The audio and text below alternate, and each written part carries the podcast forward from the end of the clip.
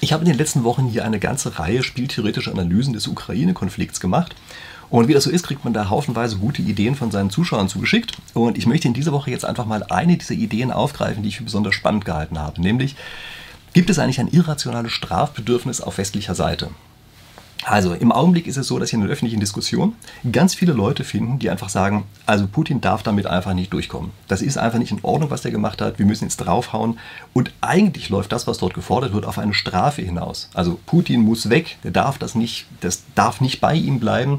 Das Land darf natürlich sowieso nicht haben äh, und er muss selber eigentlich auch abgesetzt werden. Also es ist vollkommen klar, dass hier äh, ein, wirklich der Gedanke eines Richters äh, im Vordergrund steht, der versucht, irgendwen anders zu bestrafen. Und wir müssen uns jetzt fragen, ist eigentlich eine solche Position rational oder ist die nicht rational? Und sie fühlt sich bei uns sehr stark so an, dass man sagt, ja, aber das ist doch ein Fairness-Aspekt, das ist doch keine Frage von Rationalität. Natürlich muss das rational sein. Es ist ja nur fair, dass eine solche Sache passiert. Aber man muss höllisch aufpassen dabei, was eigentlich Rationalität in einem solchen Zusammenhang bedeutet. Und sie bedeutet, dass die Kosten, da sind alle Nachteile mit gemeint für denjenigen, der gerade diese Kosten bekommt. Ja? Also Menschenleben genauso wie andere Kosten. Also ist damit gemeint, dass die Kosten, die mit einer Maßnahme verbunden sind, nicht höher sein dürfen als das, was man an Nutzen daraus kriegt. Und jetzt müssen Sie sich fragen, welchen Nutzen kriegt man eigentlich, wenn man jetzt also Putin bestraft für das, was er dort gemacht hat? Und die Antwort ist, wir kriegen jetzt nichts mehr. Die Androhung der Strafe war das Wichtige. Also die Androhung, danach kommt irgendetwas, lieber Putin, pass auf, danach kommt was, dass es für dich so teuer ist, dass es sich nicht lohnt, das zu machen.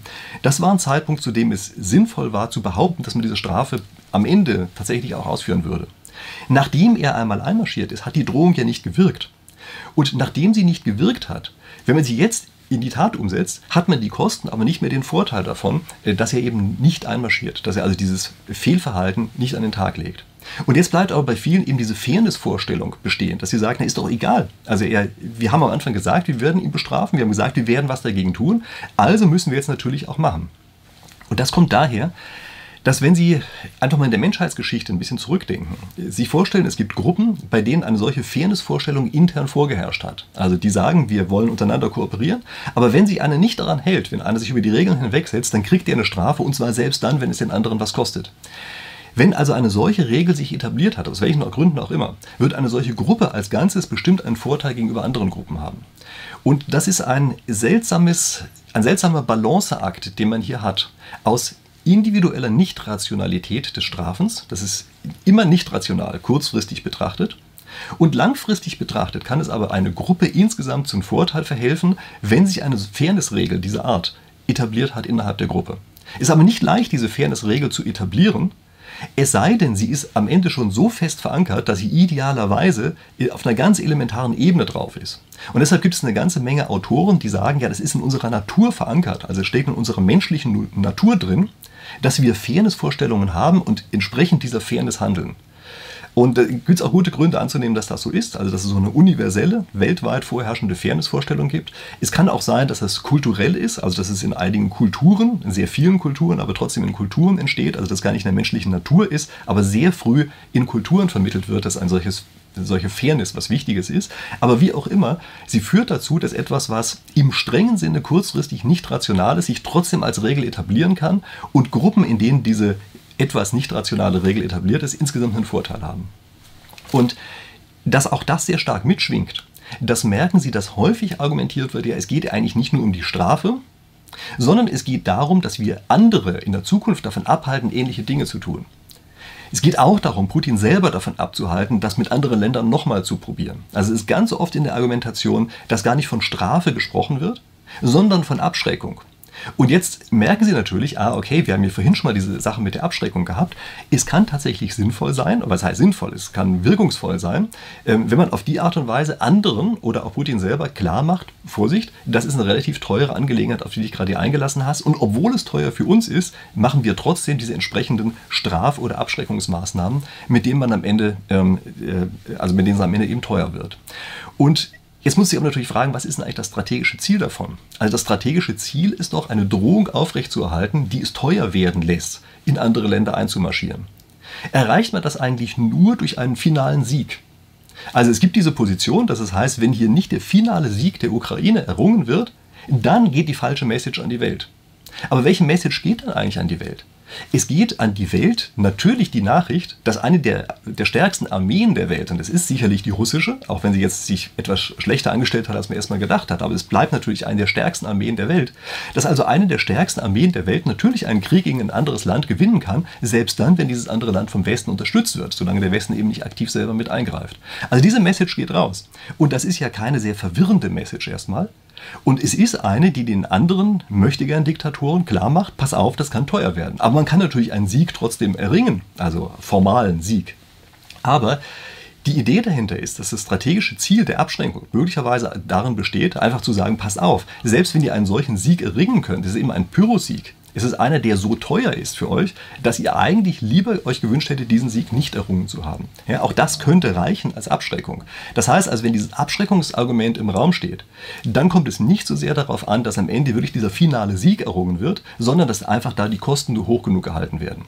Denn Sie müssen sich vorstellen, irgendein anderer Diktator wird natürlich, wenn er selber das Gefühl hat, aber ich bin, also ich, der andere Diktator, ja, bin stärker als das, was der, was der Putin da gerade vorgelegt hat, dann wird er sie vielleicht trotzdem einfach nochmal probieren. Also das heißt, der Sieg selber als solches, wie man immer mal den formal definieren möchte, der ist gar nicht der Punkt, um den es geht, sondern es geht darum, dass diese Kosten eben entsprechend hochgehalten werden müssen. Und das ist, glaube ich, der Punkt, bei dem es durcheinander geht. Also wenn einige eigentlich in diese Abschreckungswirkung denken, aber dann in das Strafen verfallen, dann kann es sein, dass man eine Balance findet, die ungünstig ist zwischen den eigenen Kosten, die man dort in Kauf nimmt, ähm, und der Abschreckungswirkung, die erreicht wird. Ähm, wo die liegt, ist natürlich immer so eine Frage, die also im Grunde genommen nur durch einzelne Personen beantwortet werden kann. Also man kann da nicht generell sagen, nur das eine und nur das andere ist rational. Äh, es ist aber ein relativ schwieriges System, äh, in dem man überhaupt diese, diese Drohgeschichten als etwas ja, Rationales darstellen kann. Ja, das ist wirklich eine sehr schwierige Geschichte. Ähm, die beste Erklärung dafür ist wirklich die, wenn wir sagen, es liegt eben in unserer menschlichen Natur. Und wir weichen hier durch unsere menschliche Natur ab von der kurzfristigen Rationalität. Und zwar deshalb, weil in der Vergangenheit eben Gruppen, die das so gemacht haben, besser äh, ausgesehen haben. Ja, deshalb fühlt sich das so echt an, obwohl es eben auf kurzfristige Sicht sehr stark, äh, sagen wir mal, sehr vielen Argumenten als nicht rational gekennzeichnet werden muss. Und ich möchte jetzt noch einen weiteren Aspekt ansprechen, den ich in diesem Zusammenhang extrem interessant finde. Das ist nämlich eine Präferenzumkehr, die man im Augenblick beobachten kann. Also es ist der Zeitpunkt, zu dem ich das hier aufnehme, ist gerade Fasching. Da versuchen also viele Kinder verkleidet in die Schule zu gehen. Nein, das tun sie tatsächlich. Aber sie versuchen oder haben früher versucht, für ihre Verkleidung auch Waffen mitzunehmen. Also sie waren dann eben Cowboy oder Polizist oder irgend sowas. Und dann hatten die eben eine Pistole mit dabei. Aber in praktisch allen Schulen, die ich kenne, ist das hier verboten. Dort darf man also keine Spielzeugwaffen zu Fasching mit in die Schule nehmen. Und das sind teilweise dieselben Leute, die fordern, dass schwere Waffen aber in die Ukraine geliefert werden müssen. Und das ist etwas, was ich nicht abbilden kann für mich. Ich verstehe nicht, wie man diese beiden Positionen gleichzeitig vertreten kann. Ich verstehe nicht, wie man sich auf der einen Seite hinsetzen kann und sagen kann, Waffen sind irgendwie generell was Schädliches. Und auf der anderen Seite, aber in diesem einen Fall sind sie nicht schädlich, sondern in diesem einen Fall brauchen wir sie. Also wenn man das Argument für die Ukraine akzeptiert, und ich kann gut verstehen, dass man das Argument akzeptiert, dass man dort Waffen hinliefern muss, dann muss man für meine Begriffe auch akzeptieren, dass eben Waffen nicht generell schlecht sind und deshalb natürlich, wenn jemand als Sheriff verkleidet ist, er eine Waffe tragen muss, um seine Sachen durchsetzen zu können. Das ist genau die gleiche Geschichte. Und warum hier eine solche Präferenzumkehr stattfindet, das erschließt sich mir nicht und ich verstehe es auch nicht, selbst nachdem mir sehr viele Leute auch in den Kommentaren äh, zu dem Thema, ich habe es an einer anderen Stelle mal ähnlich angesprochen, also zu dem Thema ebenfalls bereits Kommentare äh, geliefert haben. Ich verstehe es einfach nicht und es kommt mir auch nach wie vor so vor, als äh, würden hier verschiedene Personen im Augenblick einfach ähm, also in zwei verschiedenen Situationen völlig unterschiedlich bewerten. Und das Erstaunliche ist, es kommt nicht etwa nur aus einer politischen Richtung. Also diejenigen, die in der Vergangenheit sehr stark pazifistisch waren, also gegen die Spielzeugwaffen in der Schule sind, sind auf einmal in der echten Welt, wenn es um Leopardpanzer geht, auf einmal überhaupt keine Pazifisten mehr.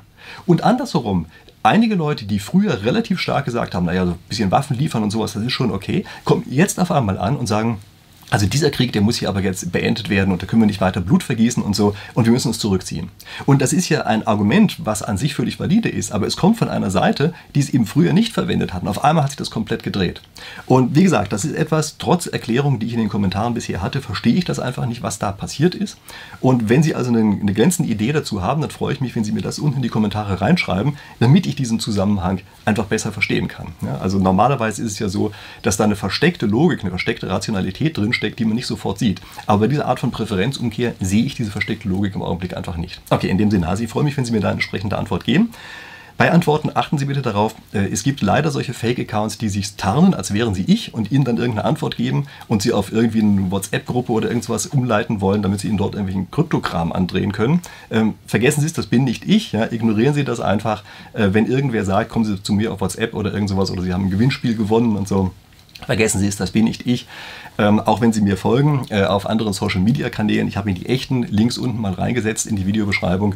Äh, es gibt jede Menge Fake-Accounts. Ähm, folgen Sie keinem falschen, folgen Sie nur dem echten, ähm, also den, dem Account, den ich wirklich selber betreibe. So, ansonsten, wenn Sie sich das bis hierher ähm, angehört haben, interessant gefunden haben, ich habe vor kurzem noch ein anderes Video gemacht, in dem ich ein Strategiepapier der Rand Corporation ähm, analysiert habe, besprochen habe. Äh, das ist so ein bisschen die strategische Situation der USA, die da drin beschrieben wird. Wenn Sie so etwas interessiert, dann gucken Sie sich gerne dieses andere Video an. Ich verlinke Ihnen das hier auch als Endkarte und unten in der Videobeschreibung steht es auch. Und da sind sowieso immer noch jede Menge andere tolle Informationen drin. So, in dem Sinne, ich hoffe, dass Sie es interessant gefunden haben und wir uns dann deshalb in der nächsten Woche hier zu einem neuen Video wiedersehen. Bis dahin.